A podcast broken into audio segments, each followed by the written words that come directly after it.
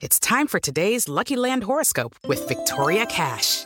Life's gotten mundane, so shake up the daily routine and be adventurous with a trip to Lucky Land. You know what they say. Your chance to win starts with a spin. So go to LuckyLandSlots.com to play over 100 social casino-style games for free for your chance to redeem some serious prizes. Get lucky today at LuckyLandSlots.com. Available to players in the U.S., excluding Washington and Michigan. No purchase necessary. VGW Group. Void or prohibited by law. 18 plus. Terms and conditions apply. Si tan solo pudiera. ¡Tierra! ¡Fuego! ¡Viento! ¡Agua! ¡Corazón!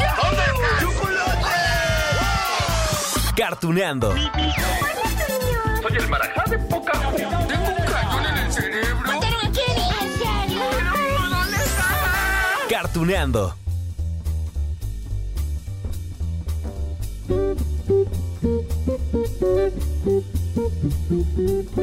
Hola, hola amigos de Carretuneando. Oigan, a ver, mm, ¿se acuerdan ustedes que hace unas eh, cuantas semanas eh, platicamos de la serie La Casa de los Dibujos? Sí, ¿no?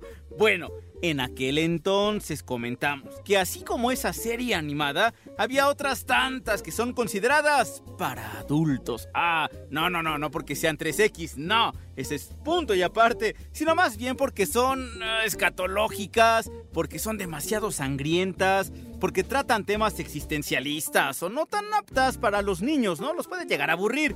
Bueno.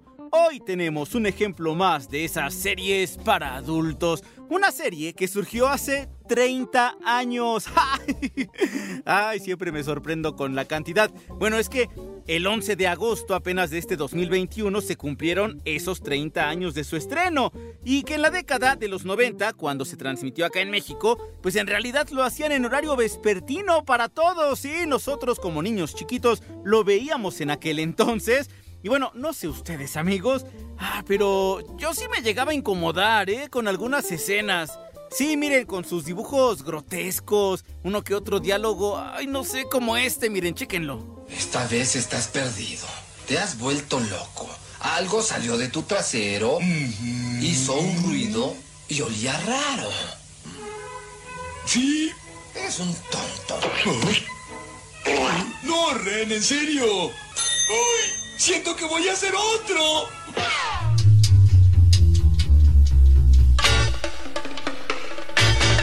Así es, amigos de Carretuneando. Hoy recordaremos al show de Ren y Stimpy, que se supone que son un perro chihuahua y un gato.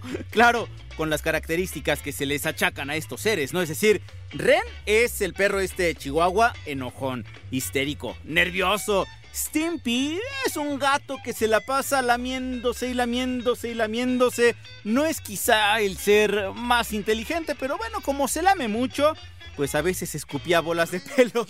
Y miren, creo que la primera característica que resalta a los ojos en esta serie es su tipo de animación. Ya lo dije, grotesca. ¡Ah!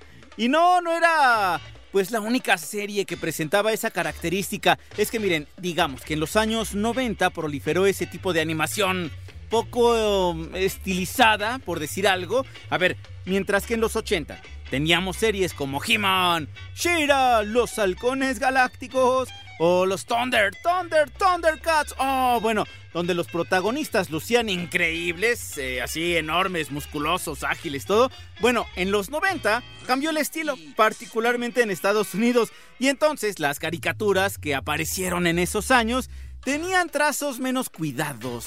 Al menos yo lo percibo así. Allí estaban, por ejemplo, La vaca y el pollito, El laboratorio de Dexter, vaya, hasta Rugrats, que ya platicamos también de ellos, o las chicas superpoderosas. Sí, también pertenecían a esta tendencia. Bueno, pero regresemos. Al caso del show de Ren y Stimpy, es que además del estilo de la animación, pues habría que agregarle el tipo de humor que manejaba, que era más sarcástico, más burlón, algunos dirían ridículo, absurdo. Bueno, juzguen por ustedes mismos, ¿va? Oye, Ren, esos tipos se ven grandes y malos. Quieren hacernos daño. Descuida, Stimpy. Todo es simulado. Nadie saldrá lastimado. La pelea está arreglada. No podemos perder. ¿Quieres decir que se trata de un juego y que vamos... Sí, sí, sí, yo sé que por el tono de mis palabras, pues intuyen que yo no soy fan de esta serie y están en lo correcto. Pero bueno, eso no quiere decir que pues no la haya visto. Les digo, en los 90 lo presentaban en horario vespertino, entonces después de la escuela, después de las tareas, uno se chutaba este tipo de programas, ¿no? Y tampoco quiere decir que el hecho de que no me gustara, pues entonces le vamos a cerrar el espacio en Cartuneando. ¡No! Digo, al final Ren y Stimpy pues tuvieron su éxito. De hecho, eso derivó en una serie todavía más subida de tono. Ahorita les platico al respecto porque antes vamos a repasar cómo surgió esta serie, quién la creó, cuántos capítulos tiene y esos datos que nos encantan aquí en Cartuneando. Ah, sí, claro, tenemos entrevista especial. Eh, sí, vamos a platicar con Ren, sí, con el Chihuahua, bueno, más bien con el actor de doblaje Alfonso Obregón que dio voz a este personaje. Si recuerdan, ¿no? Que hace, ¿qué? Pocas semanas platicamos con él sobre su trabajo con personajes como Shrek, como Box Bunny. Bueno, él también hizo el doblaje de este personaje. Escuchen. ¿Qué estás haciendo? Me, me cepillo los dientes, Ren. Vaya pérdida de tiempo. Lo lamentarás cuando se te caigan todos los dientes. Ah, eso es cosa de niños. Tonterías. Jamás lo he hecho. Y no voy a comenzar a hacerlo ahora. Ok, amigos, vamos a repasar entonces algunos datos de Ren y Stimpy. Miren, esta serie fue creada por el animador canadiense John Crickfalusi. Sí, para la cadena Nickelodeon, ¿no? Que ya saben que es de las principales empresas de entretenimiento para niños, para jóvenes, para los más chavos, ¿no? Y sí, en los años 90 tuvo un giro por este tipo de producciones. Y digo tuvo un giro porque Nickelodeon pues surgió en los 70, ¿no? En los 90 empezaron a adaptar este tipo de, de historias, de caricaturas y tuvieron éxito. Miren, hay quien atribuye ese éxito a lo irreverente de sus capítulos, a que generaba todo tipo de emociones entre los televidentes. En este caso, bueno, emociones distintas a las de antes, ¿no? Sorpresa, asombro, asco, repudio. Digo, yo sé que no son las emociones más positivas del mundo, ¿no? Pero sí eran diferentes a las habituales para los televidentes de hace 30, 20 y tantos años. Bueno, con decirles que tenían un personaje llamado Olorín, ¿sí? ¿Qué era? Pues un gas intestinal, válgame Dios. Bueno, ahora sí, que escuchen. ¡Olorín! Hola, chicos, soy yo. ¡Hola, Stimpy! Oigan, ¿alguno de ustedes ha visto a mi amigo Olorín? No lo creo. ¿Quién es Olorín? Sí, ¿cómo es él? Pequeño y huele raro y... ¡Oh, sí! Salió de mi trasero. No, no vayan a olerlo, ¿eh? Nada más escuchen. Sí, bueno, yo sé que no es esto de lo más agradable. De hecho, a mí me sigue causando ruido este tipo de animación. Y así como yo, pues había miles o, cientos de miles o millones de personas que criticaban la serie. Digo, ver cómo se trituraba la comida en la boca de Ren o, de Stimpy, cómo le salía pus, eh, cómo les escurrían los mocos. no era, no era nada agradable, pero gustó. Bueno, tuvo éxito. A ver, ¿qué les causa esto? Estoy lleno de bolas de pelo. ¡Gato sucio! ¡Tonto! ¡Gordo, inflado, gusano, cretino, mascalzón hidráulico! Y este tipo de escenas se repitieron por cinco años. Oh, sí, porque el show de Ren y Stimpy se mantuvo un lustro completo del 91 a 1996 con capítulos nuevos. Un total de cinco temporadas, 52 episodios sin ningún hilo conductor. Cada uno era una aventura distinta, presentaban otros personajes diferentes y bueno, servía todo esto para hacer una sátira, una burla a la sociedad de los 90. Vaya, la primera temporada de capítulos fue todo un éxito, ¿no? Algo así como ocurrió poquito antes con Los Simpson. Digo, son ahí pues más o menos de la época, ¿no? Y que también Los Simpson se acuerdan ustedes, ¿no? Que eran irreverentes. Bueno, Nickelodeon reportó que esta serie había duplicado prácticamente los ratings de otros programas. Se quedaron con Ren y Stimpy, inclusive ahorita que les mencionaba, ¿no? De Los Simpson, su creador el señor Matt Groening elogió a Ren y Stimpy por su irreverencia y por criticar a Estados Unidos como a él le habría gustado, digamos. vaya, lo hacía con los Simpson, con la familia amarilla de Springfield, pero se quedaba un poquito allí como con cosas guardadas, ¿no? Entonces, cuando llegan Ren y Stimpy y empiezan a criticar de esa forma tan escatológica, pues bueno, aplausos para ellos, por lo menos por parte del señor Matt Groening. ah, bueno, y aquí les va otro dato para resaltar su éxito. Durante algún tiempo, la serie fue el programa de televisión por cable más popular de la Unión Americana. Bueno, tuvo varias retransmisiones y de hecho, allí está el dato que les comentaba. Para 1993, el más visto por cable en Estados Unidos. ¡Sácate esa maldita rama de la nariz! Uh, eh, está bien. Debería darte vergüenza, Stimpy. Tienes que disculpar a mi amigo. Aún no está acostumbrado a sus sofisticadas costumbres de simio. Claro, claro.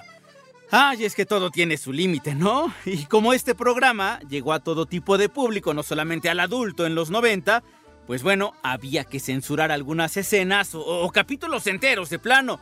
Es que miren, a la par del éxito, los creadores de la serie, claro, recibieron denuncias de grupos de padres de familia y que si del organismo tal y como si es... Y bueno, o sea, un montón de críticas, pero denuncias también, ¿no? Así fue como algunos segmentos del show fueron alterados, censurados, Sí, para excluir referencias religiosas, políticas, o, o, que hablaran, por ejemplo, del alcohol, porque les digo, llegó también un montón de chavos en los 90, antes de que fuera considerado un show para adultos. Ahí les va un ejemplo. En el episodio Powered Toast Man, bueno, allí presentaban un segmento con la quema, ¿sí? Quemaban la Constitución de Estados Unidos y la Declaración de los Derechos. Y entonces dijeron, mm, mm, va para atrás, y que me censuran la escena, ¿no?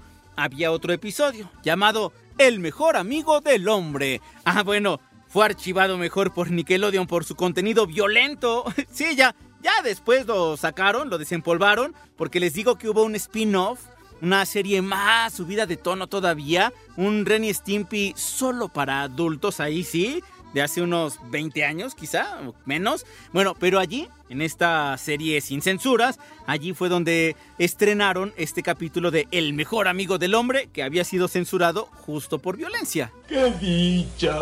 Somos una familia muy feliz. Vamos a disfrutar estos momentos juntos. ¡Mira! Tengo un delicioso helado en mi cuchara. Tú primero. No, no. Debes darle primero a tu bebé. Ay, es que Ren y Stimpy eran unos casos, eran unos casos. Bueno, ¿qué más les puedo contar sobre el show de Ren y Stimpy antes de ir a la entrevista de hoy? Mm. Ay, ya me acordé. Este fue el primer show de Nickelodeon en contar con un videojuego propio, como ven. Ya sé que ahorita ya casi todos tienen su propio juego, ¿no? Pero bueno, estamos hablando de los años 90. Sí, bueno, pasó que el videojuego salió para Game Boy de Nintendo. Sí, ya llovió. Se llamaba en aquel entonces Ren and Stimpy Space Cadets Adventures. Y bueno, el jugador podía mover a los dos personajes al mismo tiempo. Ya después llegaron que si los juegos de Ren y Stimpy para Sega, mmm, otros para Nintendo, otros más para Super Nintendo, hasta para celulares llegó. Warning! Repeated exposure to Ren and Stimpy's Space Cadet Adventures may cause temporary space madness.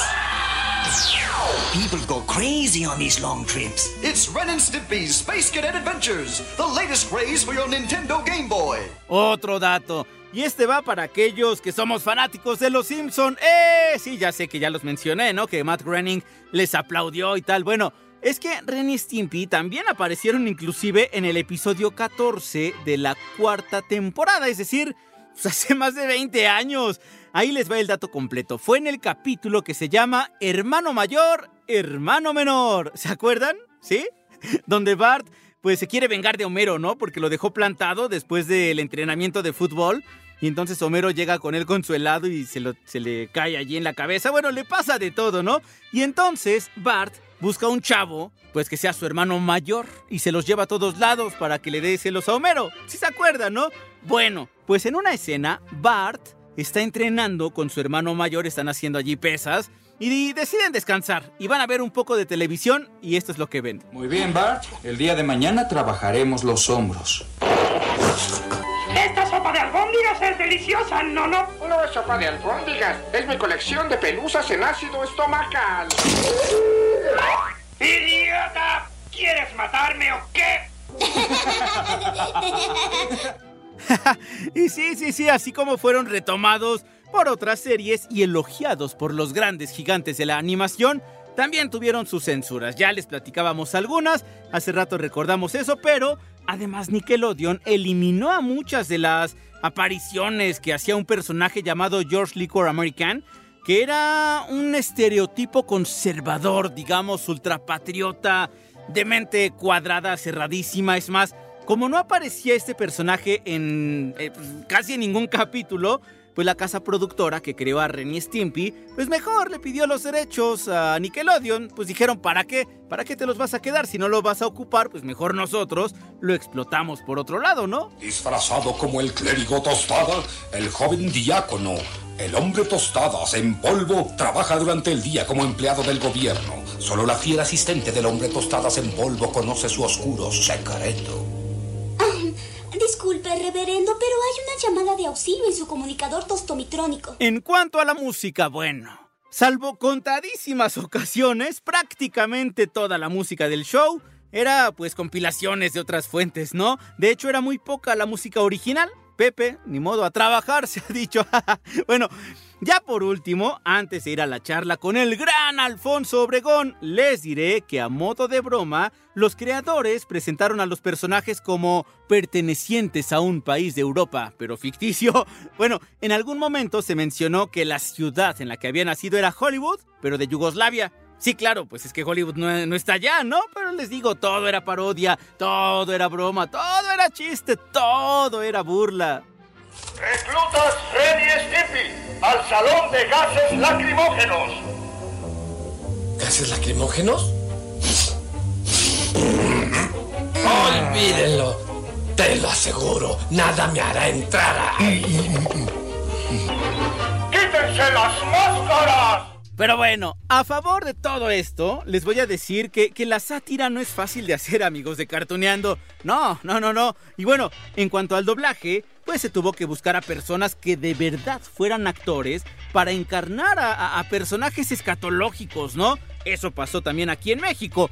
Por ejemplo, contrataron a Alfonso Obregón para interpretar al perro chihuahua Ren y a José Luis Orozco para que fuera el gato Stimpy. Y sí, amigos de Cartuneando, así es como damos paso a la charla. ¡Eh, aplausos! Con nuestro mega invitado de hoy, el señor Alfonso Obregón Inclán. Vamos a platicar ahora sobre Ren y Stimpy.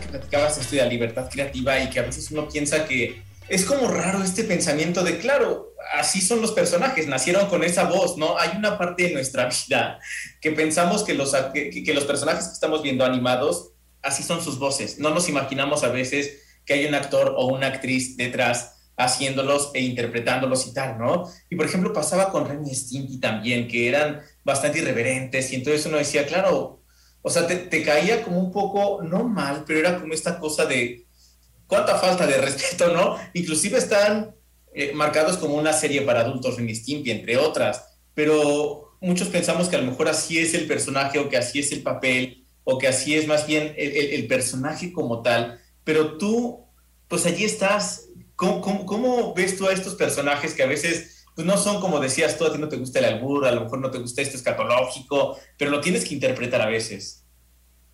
Bueno, es que hay una diferencia muy grande de ser escatológico, de ser mal hablado, de ser ofensivo, ¿no? De ser este... Todo eso existen pequeñas diferencias muy claras que, que, que marcan a los personajes, ¿no? Eh, Ren, por ejemplo, era escatológico, ¿no?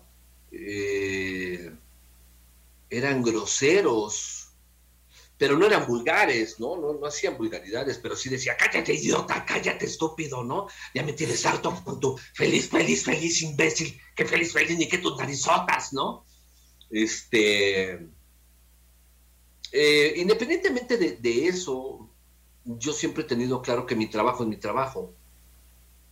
Y a lo mejor he hecho muchos personajes que yo no estoy de acuerdo en su desarrollo, en su historia o en su forma de ser, pero es mi trabajo y yo lo tengo que doblar. Y si un personaje dice cosas que yo no me atrevería a decir en la vida real, y las tengo que decir porque el personaje las dice, las digo. O sea, yo tengo muy claro que es el personaje y eso es parte de su personalidad y de su forma de ser y hay que hacerlo para que el personaje quede claro, ¿no? Ren, bueno, Ren y Stimpy fue un agasajo porque es una caricatura que viene a romper la estructura de las caricaturas, ¿no? O sea, antes de estos chavos, las caricaturas tenían una estructura muy clara. E inclusive hasta el diseño. Todo, todo, todo, ¿no? Esto de que se les ven unos close-up a las muelas y la muela podrida y saliéndole y cosas de la muela, es así de, ¿qué es eso, no? Este, y bueno, para nosotros era muy divertido porque te voy a confesar que a la hora del ensayo decíamos porquería y media. O sea, porquería y media y nos moríamos de risa José Luis Orozco y yo. Y ya a la hora de grabar ya decíamos lo que teníamos que decir o, decíamos solo hasta donde nos permitía. Se depuraban solos. Sí, o sea, yo creo que tenemos, teníamos muy claro que una cosa es lo que queríamos decir y otra cosa es lo que podemos decir porque eso iba a pasar a un horario en la televisión y no podíamos decir ciertas cosas por el público, ¿no? Pero bueno, acá atrás de la cámara, acá en los ensayos era el agasajo, nos moríamos de risa, nos divertíamos muchísimo, nos la pasábamos padrísimo y fue uno de los trabajos más, más satisfactorios que he hecho porque me permitió por primera vez decir cosas que yo decía, wow, nunca pensé que pudiera decir en una grabación, ¿no? es que su, trabajo es divertido, ¿no? He tenido pocas oportunidades de visitar estudios de, de, grabación, hasta el lobby, ¿no? Porque lo que pasa dentro es magia y aparte hay contratos de exclusividad y de no decir nada y tal, pero siempre me he jactado de decir, wow, voy a donde hacen magia es tu trabajo, pero me imagino que para ti es una cosa divertidísima, ¿no? Aparte, como lo comentábamos hace rato, Alfonso, es algo con lo que has crecido toda tu vida, ya lo decías tú desde tus cuatro años. ¿Cómo, cómo, te diviertes tú en tu chamba? Pues así, así, este, yo, recuerdo, ahora entiendo lo, maravilloso, lo increíble que fue que yo llegara a los ocho años al doblaje y que, me pararan en el atril. Yo volteaba y, de pronto veía a Jorge Arbizu junto a mí, de pronto veía a Ismael Larumbe junto a mí, de pronto veía a Víctor Alcocer, a, Rafael del Río, o sea, estos eran monstruos, monstruos del doblaje, ¿no?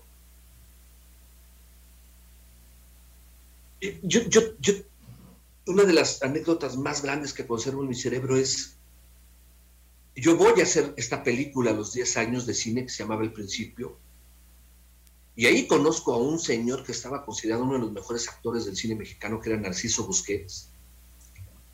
El, señor cuando hago mi escena me aplaude, me abraza y me dice, es usted un chingón, hijo, venga para acá, ¿no? Cuando después nos vemos en el doblaje, Narciso me agarraba y me decía, venga para acá, mijo, enséñeles a doblar estos, ¿no? Este, así jugando, ¿no? Y yo era un chavito, ¿no? Ahora entiendo lo, mágico que, fue esto, lo importante que fue esto. Y todos ellos, todos, todos estos monstruos con los que yo aprendí desde chavo, me dejaron muy claro que eh, de todas las especialidades artísticas que eran cine, teatro, tele, radio, fotonovelas, todo esto, el, peor pagado era el doblaje. Eso no quiere decir que no cobráramos bien. O sea, cobrábamos bien, eso es otra cosa. No cobrábamos lo que deberíamos de cobrar en comparación a los actores gringos, ¿no? O norteamericanos. Pero te pagaban mucho más en la tele, en el teatro, en el cine que en el doblaje. Luego, en el doblaje nadie te conocía cuando yo entré al doblaje nadie nos conocía, nadie conocía a los actores de doblaje. Esto empieza mucho después, ya cuando Televisa eh, compra las dos compañías más importantes de doblaje, las fusiona, hace Televisa doblaje, entonces le empieza a dar eh, notoriedad y empieza a entrevistar a sus actores, todo esto. Pero antes de eso nadie nos conocía. Entonces, ellos me dejan muy claro que el doblaje ni ibas a ser famoso ni te ibas a ser rico. Y que si ibas a hacer eso era por amor y tenías que amar eso para hacerlo. Y después, eh, eh, Arbizu, por ejemplo, Julio Lucena, eh, todos estos que estaban locos y tenían unas capacidades artísticas, creativas así de wow, me dicen, tienes, tienes que aprender a jugar con esto. Esto es un juego, ¿no? Porque si tú lo ves como un trabajo, te va a empezar a pesar. Si tú lo ves como un juego, te vas a divertir y además te van a pagar. Entonces, como yo estoy muy chavito y además me dicen esto, pues para mí se convierte en un juego. Y, empiezo a jugar y a divertirme. Entonces en el, en el ensayo empiezo a decir tonterías, y como todavía la gente trabajábamos juntos, te volteabas para acá y alguien te arrimaba la lámina por acá y volteabas y decías, órale, cabrón. Y entonces te volteabas para acá y te la arrimaba el que estaba acá, órale, hijos de ¿no? Y entonces, pues había muchos juegos ahí, ¿no? Y yo aprendo que algo que tenía que tener claro es que tenía que amar y jugar con mi trabajo, y eso siempre eh, fue lo más importante en mi trabajo. De hecho, he llegado a decirle a dos o tres directores, ¿sabes qué? Perdóname, este, ya no estoy disfrutando esto, no me siento bien, no estoy jugando, no está padre, entonces lo vamos a tener que dejar aquí. Discúlpame, pero no estás preparado para, para dirigirme, perdóname, pero con permiso, ¿no? Y me he salido de dos o tres trabajos. Wow. Sí, sí, sí, porque, porque ya era sufrimiento en lugar de, de diversión y de, y de cariño, ¿no? Yo creo que aprendí eso porque estos cuates me lo enseñan.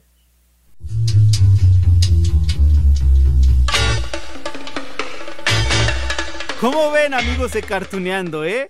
Bueno, sí había mucho que, escuchar, ¿no? Sobre esta serie.